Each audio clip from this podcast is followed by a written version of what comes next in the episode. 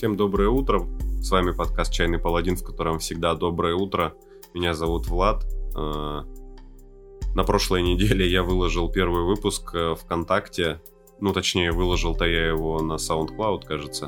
Пока подкаст проходит при модерации ВКонтакте, будет он выходить в таком виде. Очень радует, что за первые 4 дня в группе уже 25 человек, которые в основном все входят в список моих друзей ВКонтакте. Это довольно круто. Всем спасибо, что сразу не удалились.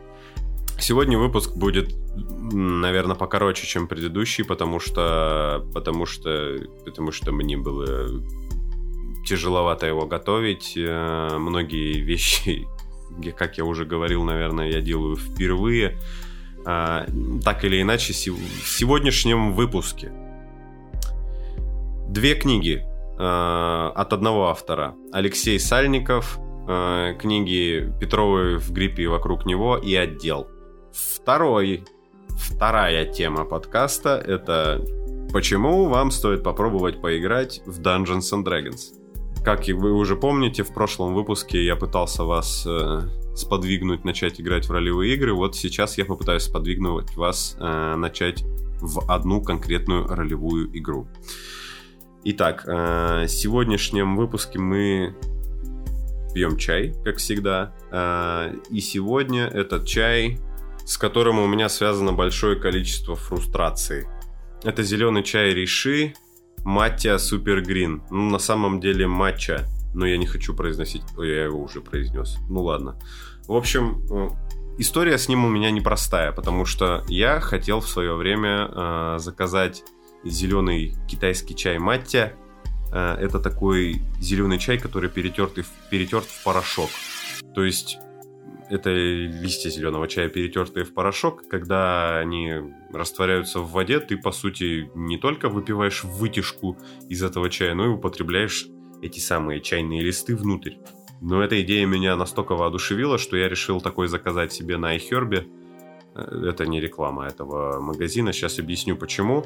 Э, дело в том, что когда я попытался там его выбрать, э, увидел такую красивую коробочку Ух, за очень дорого. Ну как, не за очень дорого, я не знаю, тысяча рублей за коробочку чая, это, наверное, довольно дорого, при том, что ее здесь вообще не очень много. В общем, когда он мне пришел, оказалось, что это не матья, то есть это не перетерные чай, чайные листы, а это э, зеленый чай синча, в который еще насыпали вот эту пудру перемолотую зеленую. А могли бы и написать, что вообще-то это просто листья зеленого чая, перемешанные с матти. Я-то думал, что покупаю порошок, я не хотел покупать чайные листья. Вот поэтому iHerb меня подвел здесь. Ну и здесь написано, что это просто великолепный чай, и зачем пить то же самое, вот то, что написано на банке. Зачем пить то же самое, что пьют все остальные, если вы думаете не так, как все остальные? Вот чай Реши, ну, от, от фирмы Реши, это нечто другое. Найдите новые чаи и присоединяйтесь к нам в нашем ботаническом приключении, чтобы... Дальше я не понимаю, как это переводить. Наверное, я это вырежу. Короче, эм, Заваривается он при 160 градусах по Фаренгейту, это 70 градусов по Цельсию. Я специально перед этим погуглил. И надо сказать, ну ладно, я это в конце расскажу. Э, в конце выпуска, что у меня получилось при заваривании. Содержание кофеина высокое. Э, Трам-пам-пам-пам-пам. А, вот вкус. Про вкус поговорим в конце выпуска. Ну и давайте плавно переходить к первой теме.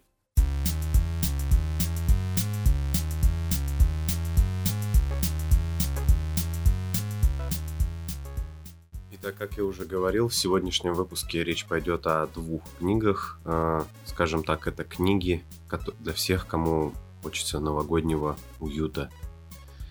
Вот, а первая книга называется «Петровы в гриппе и вокруг него», а вторая называется «Отдел». И написаны одни одним автором, которого зовут Алексей Сальников. Это такой 40-летний дядечка с э, грустными глазами, живет в Екатеринбурге и пишет, видимо, в своих книгах про Екатеринбург. Итак, э, Петровы в гриппе и вокруг него книга, которая в 2017 году, ну, прямо так скажем, наделала немало шума. Э, какими-то там литературными сайтами даже была названа «Открытием года». Э, ну что, давайте прочитаем аннотацию. Мою любимое всегда читать аннотации. Итак, Алексей Сальников родился в 1978 году в Тарту. Публиковался в альманахе «Вавилон», журналах «Воздух», «Урал», «Волга». Автор трех поэтических сборников. Лауреат премии «Литератур Рентген» 2005 год. Финалист «Большой книги» и «Нос». Живет в Екатеринбурге. Цитата. Пишет Сальников, как, пожалуй, никто другой сегодня, а именно свежо, как в первый день творения. На каждом шагу он выбивает у читателя почву из-под ног, расшатывает натренированный многолетним чтением нормальных книг вестибулярный аппарат. Все случайные знаки, встреченные гриппующими Петровыми в их болезненном полубреду, собираются в стройную конструкцию без единой лишней детали. Из всех щелей начинает сочиться такая развеселая хтонь и инфернальная жуть, что Мамлеев с, Горчев... с Горчевым, я не знаю, дружно пускаются в пляс, а Гоголь с, Бул... с Булгаковым аплодируют. Поразительный, единственный в своем роде язык, заземленный и осязаемый материальный мир и по-настоящему волшебная мерцающая неоднозначность. То ли все происходящее в романе «Гриппозные галлюцинации трех Петровых», то ли и правда обнажились на, на мгновение колдовская изнанка мира. Как ни посмотри, выдающийся текст и настоящий читательский праздник. Ну, в общем, наверное, если в аннотации книги есть такие слова, как «хтонь» и «инфернальная жуть», с такими словами, хэштегами, наверное, можно любую книгу продать. Итак, сама книга, она про семью Петровых. Никого из них книги не называют по имени, поэтому ну, так и называют Петров, Петрова и Петров-младший. И Петровы по очереди всю книгу болеют гриппом. Вот, и дело идет к Новому году. Знакомая ситуация, да?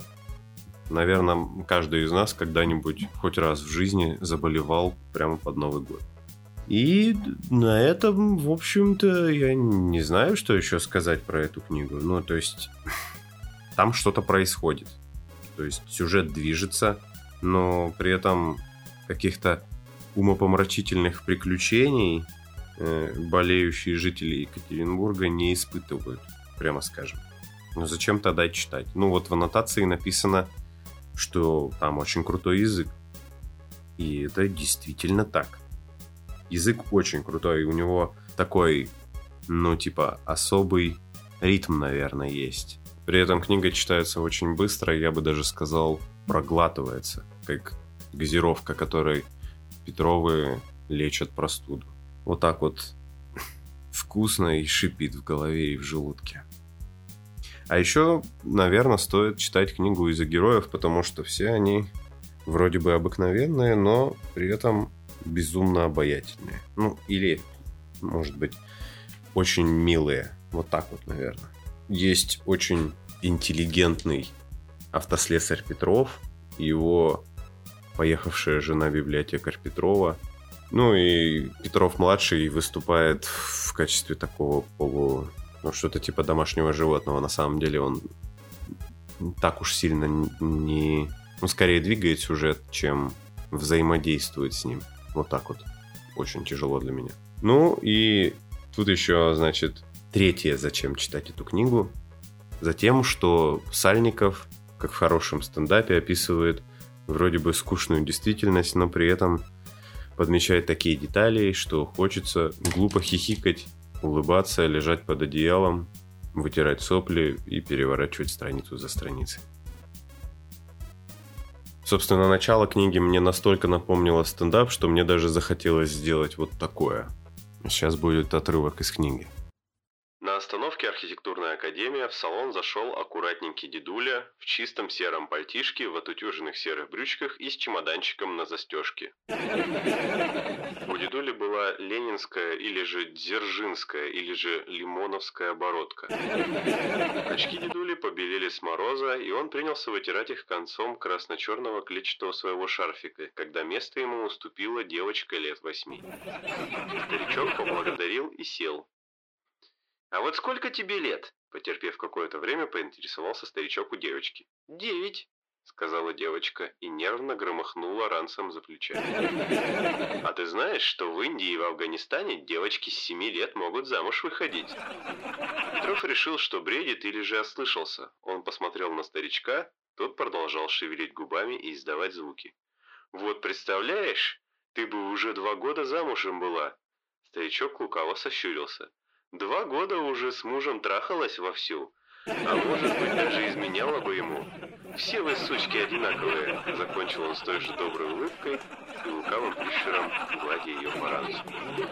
Ну что ж, оглядываясь назад, можно сказать, что это была не очень хорошая идея, на стендап это почти совсем не похоже. Вообще, надо сказать, что первая глава, а это был отрывок из э, первой главы книги, несколько отличается от всего того, что происходит дальше. Но если очень вкратце, то в первой главе Петров едет в троллейбусе или в трамвае, наверное, в трамвае. И почему-то каждый раз, когда он едет в трамвае, к нему в трамвай заходят э, всякие сумасшедшие. Ну и в этот раз э, от этих сумасшедших его спасает его очень странный друг, которого он, с которым он плохо знаком, и тянет его бухать. Причем автор описывает это так, что вот как будто бы ему очень знакома такая ситуация, когда ты болеешь гриппом перед Новым годом, и твой сомнительный товарищ тянет тебе выпить водки. Прямо все как в жизни дальше, даже бухие разговоры. А главный герой Петров при этом, как положено, наивный такой чувак, сидит как э, ребенок среди бухающих взрослых на кухне. Думает, что-то там в себе, про себя, говорит редко. И при этом очень ярко у себя в голове, ну, скажем так, выстраивает образы. Тяжело про эту книгу говорить. Как видите, здесь я мастерски освоил вставлять комментарии уже после самой записи подкаста. На самом деле, то, что я хотел сказать, это Петров в течение всей книги очень мало говорит вслух, но очень много размышляет про себя и подмечает подчас такие детали, которые ты подмечаешь, а, которые кажутся тебе забавными. Поэтому, наверное, все-таки в чем-то книга действительно похожа на стендап. В общем, в течение всей книги ничего не происходит, но при этом читать ее очень приятно, и это настоящий отдых для всех любителей литературы. А случайные знаки и намеки в конце складываются в общую картину, и кто-то, может быть, сделает какие-то выводы. Должен сказать, что книжка является стопроцентным попаданием в целевую аудиторию, то есть в меня. Я надеюсь, что я являюсь целевой аудиторией книги. И давайте теперь перейдем ко второй книге, которая называется «Отдел», написана тем же Сальниковым. Э, он ее считает первым своим, ну, как бы, произведением в крупной форме. Э, Петровой, ну, совсем коротенькая. А вот отдел, ну, уже значительно длиннее. Написана в 2018 году.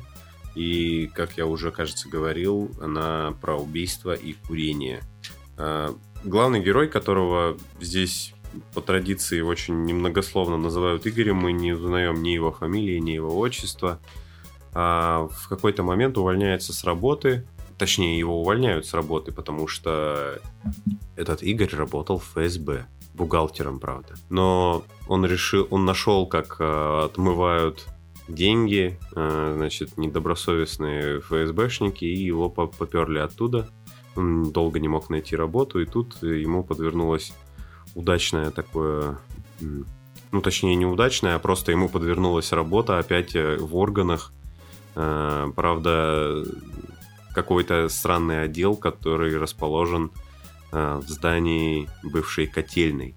Сам Сальников говорил, что он решил, решил написать эту книгу после того, как выпил очень много на новогоднем корпоративе, пришел домой и сел в полупьяном состоянии писать и дописал практически книгу до конца и говорит, что после этого э, он практически никаких изменений в текст не вносил. Ну, видимо, это по-настоящему тогда талантливый чувак, потому что книга под подстать э, Петровым в гриппе написана очень и очень круто. И вот, значит, э, в, этом, в этой бывшей котельной собираются бывшие работники всяких разных спецслужб, и это вот такая у них странная госконтора.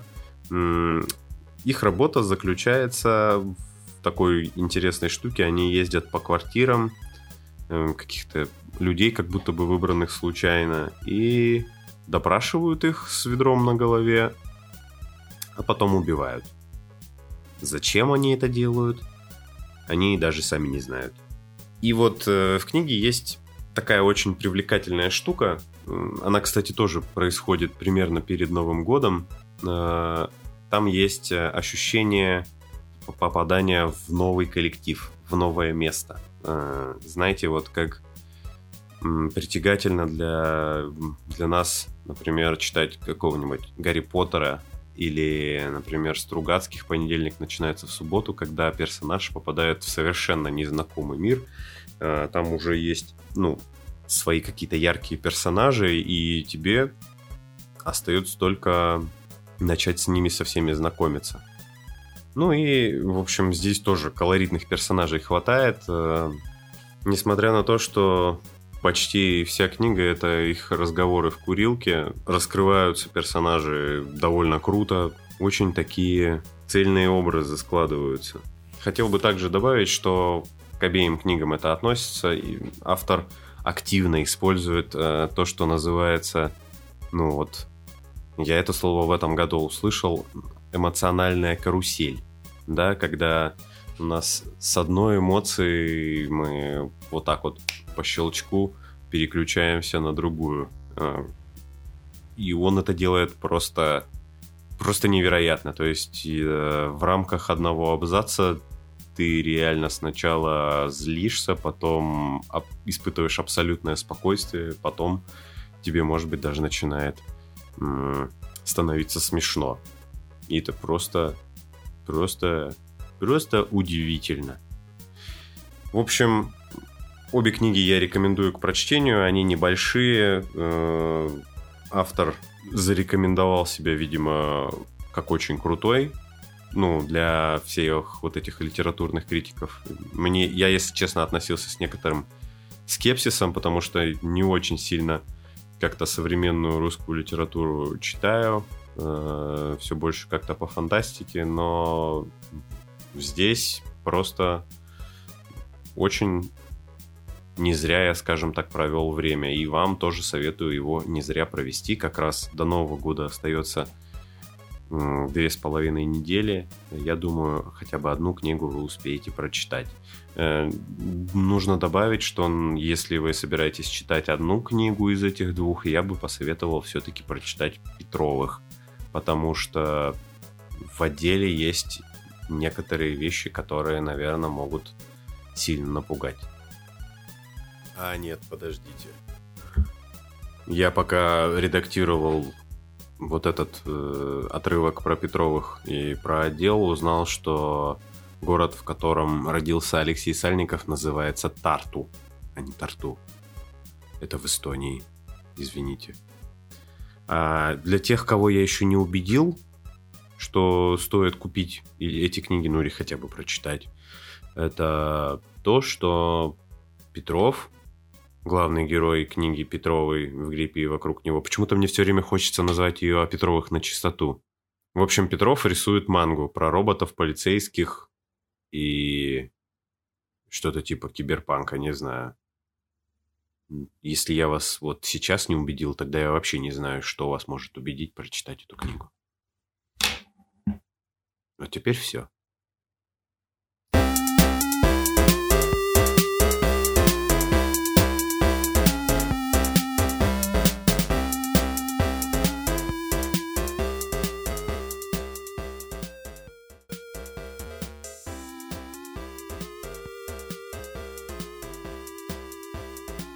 Помните, в прошлом выпуске я э, поднимал такую тему, как «Зачем это я наливаю чай, если вам слышно?» Я поднимал такую тему, как «Зачем вам, или точнее, почему вам стоит начать играть э, в ролевые игры?» И мне кажется, тему я немножко недораскрыл.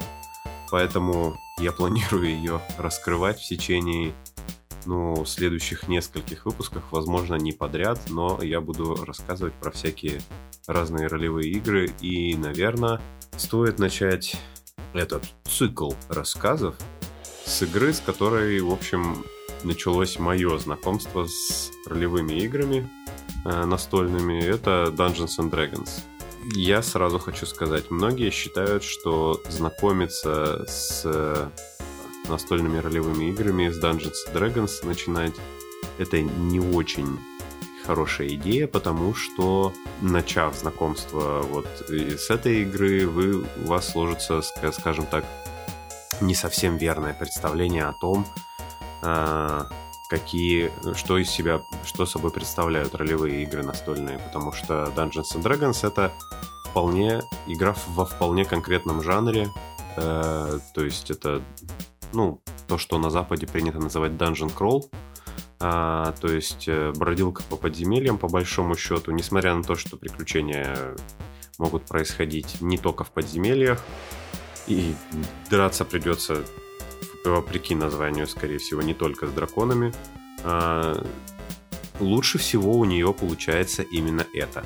То есть а, группа приключенцев, как, возможно, я уже раньше говорил, ее еще называют пати, партия, ходит по подземельям, бьет монстров, э, забирает у них лут, э, ну, то есть сокровища, там, оружие, и становится сильнее с каждой из сессии в сессию. И, в общем, система как бы заточена на вот этот вот, скажем, на прокачку персонажа. Если вам нравится развивать, развивать персонажа и видеть, как э, с каждым разом ваш персонаж становится сильнее и сильнее, как какой-нибудь MMORPG, то вот, в принципе, вам, наверное, сюда.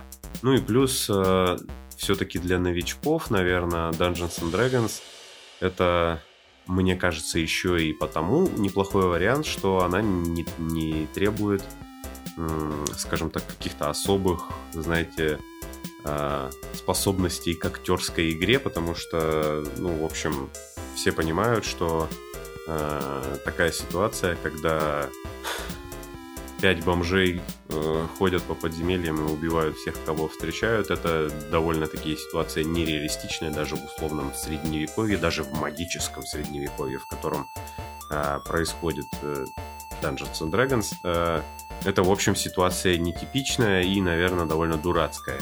И поэтому, как бы, играть там на сложных щах, э, выдавать пафосные речи или длинные какие-то дебаты устраивать здесь неуместно. Но зато можно замечательно с друзьями, ну, посмеяться, покидать кубики об стол, подвигать фигурки, поубивать гоблинов. В общем, в принципе, довольно неплохое развлечение на выходные. Итак, с чего стоит начать играть? Ну, как вообще начать играть? А, вот сейчас текущая редакция а, Dungeons and Dragons, пятая, редакции называют, ну, скажем, если сравнивать с видеоиграми, это как будто бы часть, то есть как будто бы сиквел. А, это переработанные, переработанные правила. Вот э, сейчас перерабатывали уже пять раз. Правила кардинально изменились. Э, так вот, сейчас текущая редакция это пятая, и ну, многие считают ее довольно неплохой и довольно доступной для новичков. Так вот, чтобы начать вам играть, если вы помните, раньше я говорил, что многих отпугивает э, большое количество книг. Э, и они видят, что вот для, например, для Dungeons and Dragons или для Pathfinder или еще для чего-то на выходило очень много книжек, что неужели их нужно все читать? Нет, все их читать не нужно. Э, базовый набор э, для Dungeons and Dragons называется, ну, в российской, по крайней мере, среди троекнижия, из которого вам, если вы игрок, вам понадобится всего одна книга, и то не вся целиком. Вот, в тройкнижие входит вот эта та самая книга, которая нужна всем. Это Player Handbook, руководство игрока. В ней изложены основные правила игры. То есть ее нужно прочитать как игрокам, так и мастеру. В ней рассказывается, как создавать персонажа, как играть в игру. И в общем, что-то что там еще полезное есть. Я так сейчас сразу не вспомню. Она, кстати, сейчас лежит передо мной. Ну да, э, как, как играть, как сражаться, как э, использовать заклинания. Ну, в общем-то и все. Вот. Э, вторая книга называется Dungeon Master's Guide, то есть руководство Dungeon мастера, мастера подземелий, так называется игрок, который э, выступает в роли, ну, как я уже рассказывал, в роли м- рассказчика и, если сравнивать опять-таки с компьютерными играми, в роли компьютера, а если сравнивать с кино, то в роли режиссера. Вот. В Dungeon Master's Guide э, рассказывается... Ну, там, там даются... В основном она... Я ее до конца не прочитал. Потому что... Ну и на самом деле читать ее до конца не обязательно. Там даются раз, разные советы как можно разнообразить свои э, игры, э, какие-то альтернативные правила можно добавить, э, и плюс э, там, по-моему, еще даются описания э, магических вещей, которые вы э, можете добавить э, в игру, выдать своим игрокам, то есть какие-то мега крутые артефакты.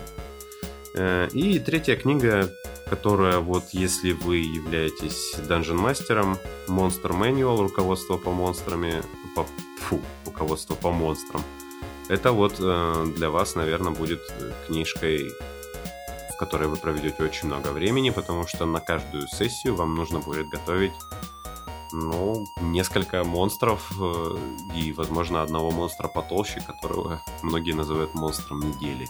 Э, все эти книги, я думаю, сейчас уже можно найти на русском языке в интернете. Э, они, к сожалению, официально не издавались в России, но фанатские переводы существуют.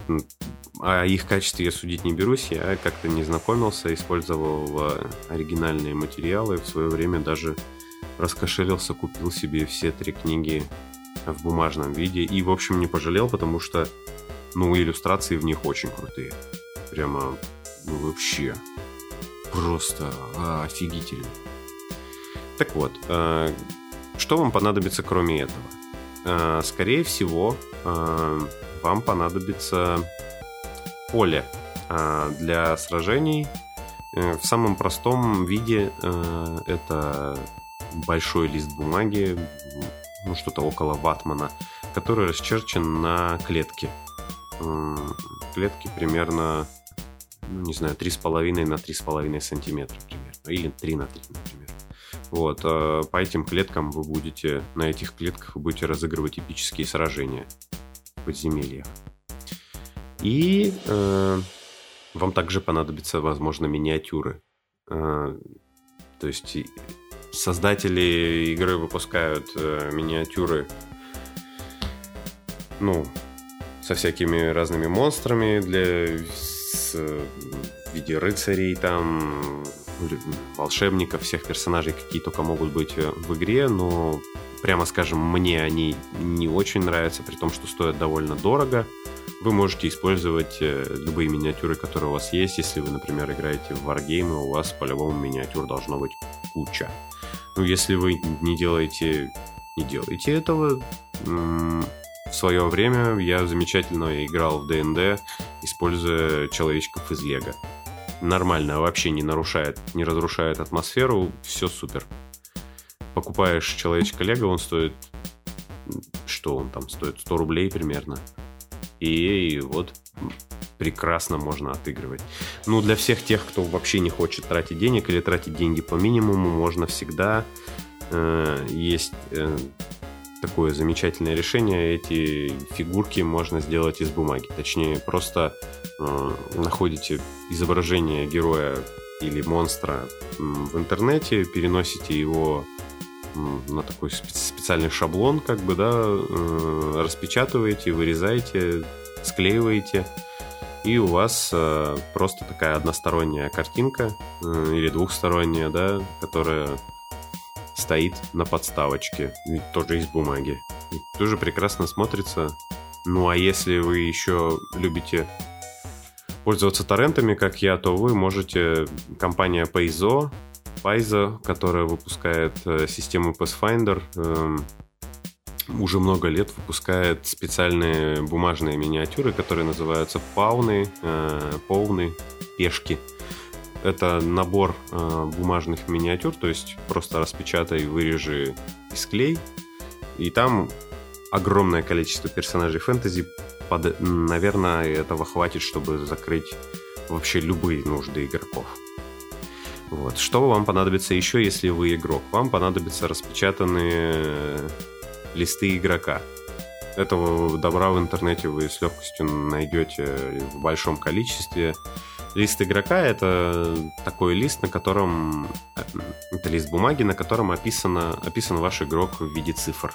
В Dungeons and Dragons основные цифры, которые описывают вашего героя, это, э, ну, самое главное, это его характеристики, которых у нас здесь, сейчас я вам скажу, минуточку, которых у нас раз, два, три, четыре, пять, шесть. Шесть э, характеристик, то есть это сила, ловкость, э, телосложение, интеллект, мудрость и харизма.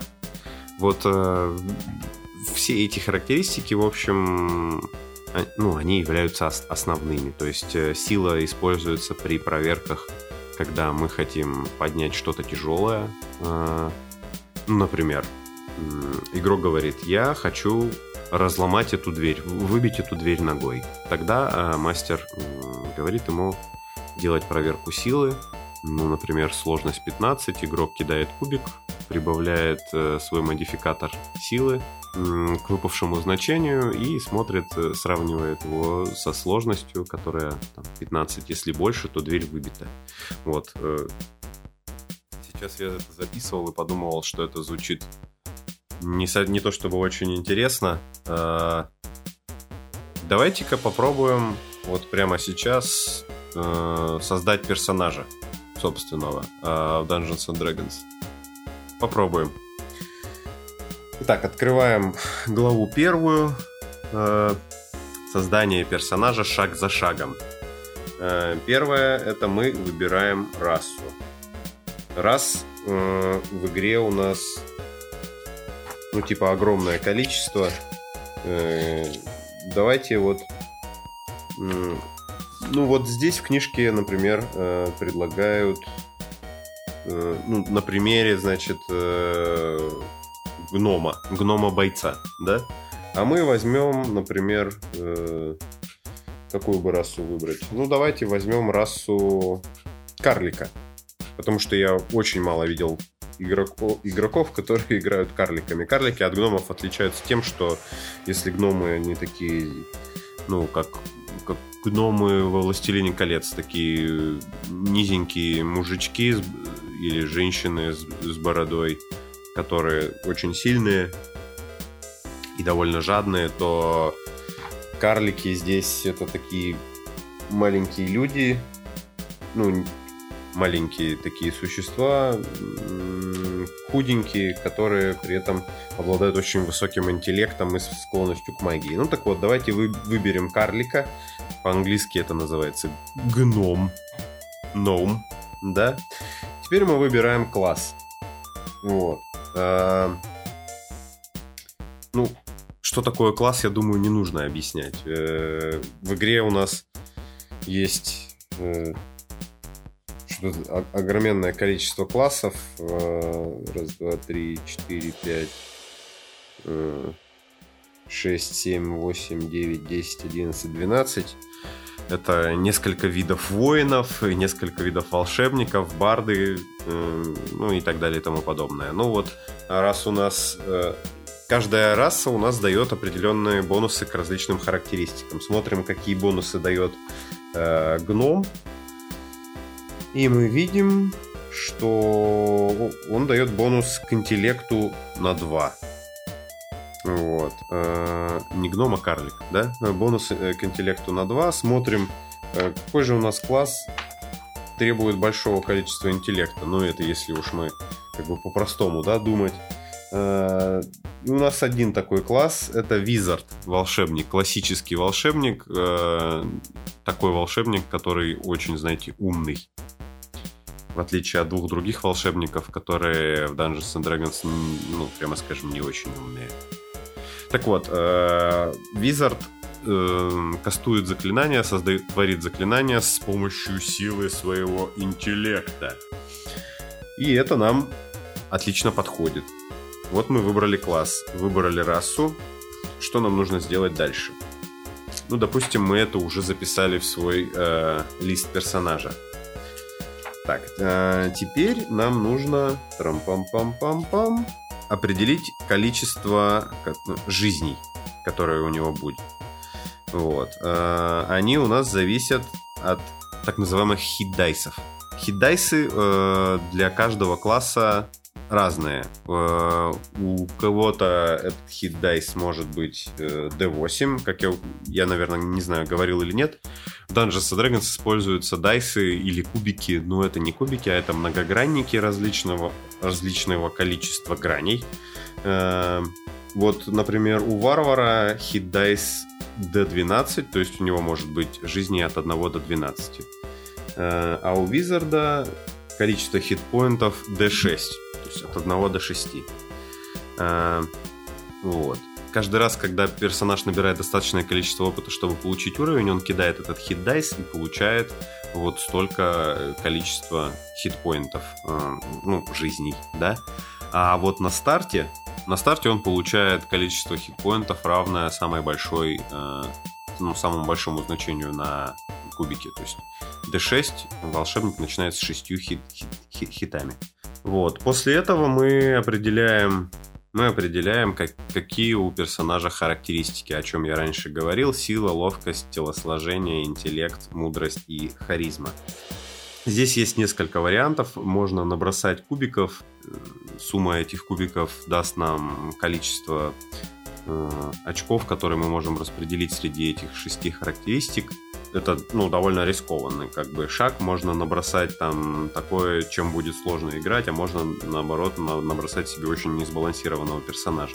Игра также для экономии времени, времени предлагает просто распределить э, среди характеристик, там у характеристик будут следующие значения, там 15, 14, 13, 12, 8 и 10, то есть от, от 15 до и, и, и ниже. То есть мы, самое важное своей характеристики у нас это интеллект. Мы делаем интеллект 15, это довольно неплохо. Это, скорее всего, человек с высшим образованием уже. Можно работать кассиром. Вот. Э, и остальные характеристики мы распределяем, ну вот, как хотим. Ну, давайте подумаем, вот что может пригодиться волшебнику, кроме интеллекта? Ну, наверное, ему пригодится мудрость, и мы ее сделаем 14, например. Дальше ловкость и в порядке убывания, например, телосложение, сила, и в конце у нас будет харизма. То есть э, у нас будет такой немножко аутичный персонаж, который с трудом понимает, что от него хотят другие люди в плане того, что они чувствуют. Ну и он, естественно, никому не нравится. Харизма 8 это очень низко. Вот. Э, ну и после этого мы, в общем, персонажу описываем, скажем, даем ему э, небольшую какую-то предысторию, э, выбираем ему, скажем, его морально-этический кодекс или то, что называется alignment. Э, мы выбираем, является персонаж добрым, злым, ну и так далее тому подобное. Э, выбираем его достоинства, недостатки для тополя и выбираем стартовое снаряжение, которое для каждого класса описано. Э, ну, если вы волшебник, то вам еще нужно будет выбрать стартовые заклинания. И, в общем, все. Вот на этом создание персонажа завершено. И вам нужно как минимум три таких персонажа, то есть нужно желательно, чтобы было три игрока и один мастер. Вот, если вы мастер, э, то и если вы до этого никогда не, пытали, не пробовали быть мастером, вам, наверное, стоит начать э, с того, чтобы воспользоваться уже написанными приключениями, которые здесь называются модулями. Вот.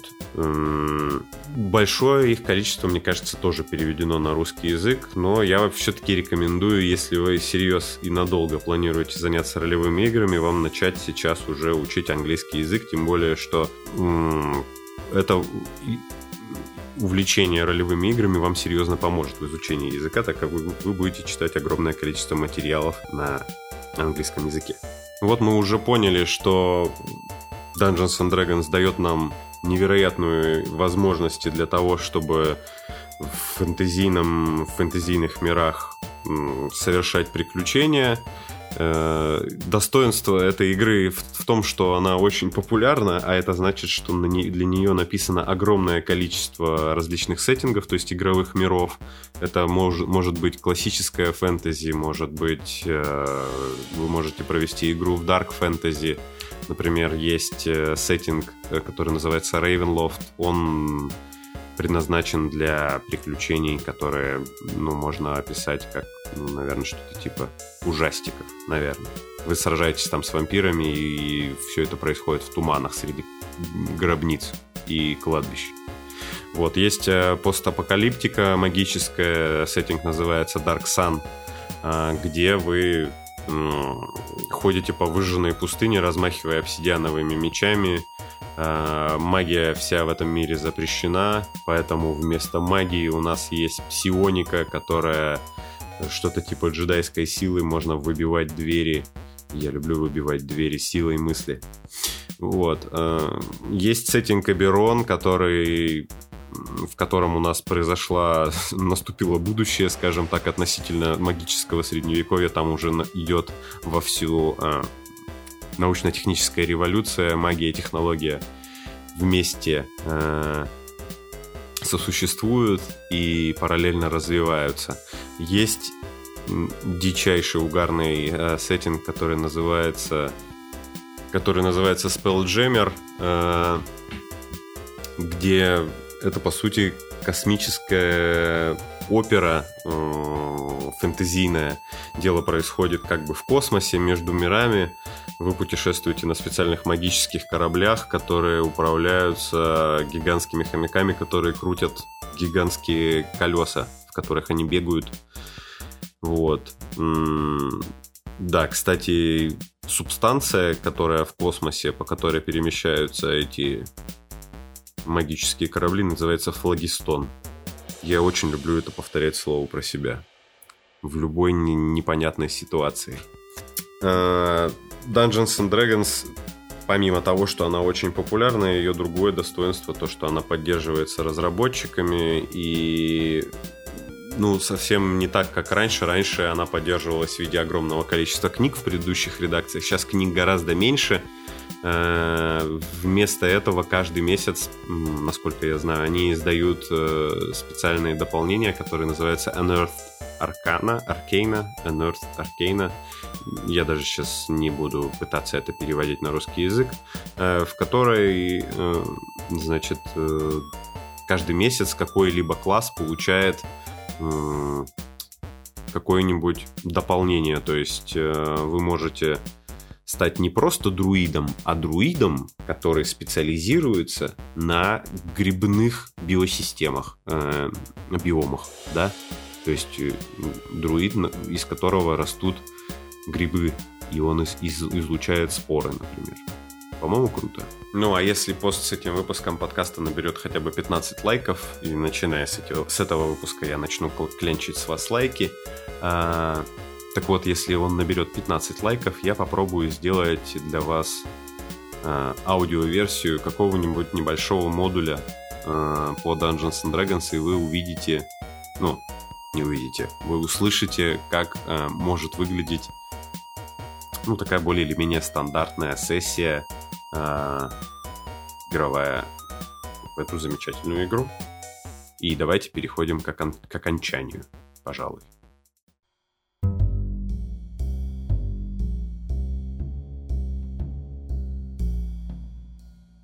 Как вы уже, наверное, заметили, этот выпуск получился не очень длинным. Ну, я надеюсь, не менее интересным, чем предыдущий. Итак, давайте, наверное, перейдем к чаю. Итак, температура заваривания 160 по Фаренгейту, 70 по Цельсию. А, я пока записывал, успел два раза его заварить. Э, первый раз как положено, второй раз э, кипятком. Так вот, э, первый раз мне показалось, что получился недостаточно насыщенный вкус. Э, сам чай, сам чайный настой напоминает по цвету огуречный рассол. Вот. Э, ну, вкус у него, как у обычного, в общем, зеленого чая, вообще я не вижу никакого резона, чтобы платить тысячу рублей за обычный китайский синча, если в нем немножко перемолотых чайных листьев. Так что я даю этому чаю три наложницы императора из десяти. А, вот. При заваривании на 70 градусов.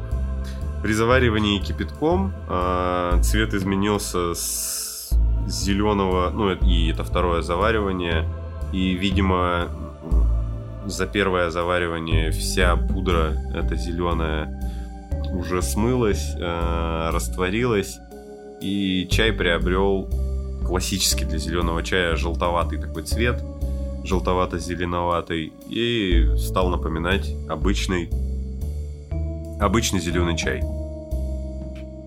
А, по-прежнему три наложницы императора из десяти.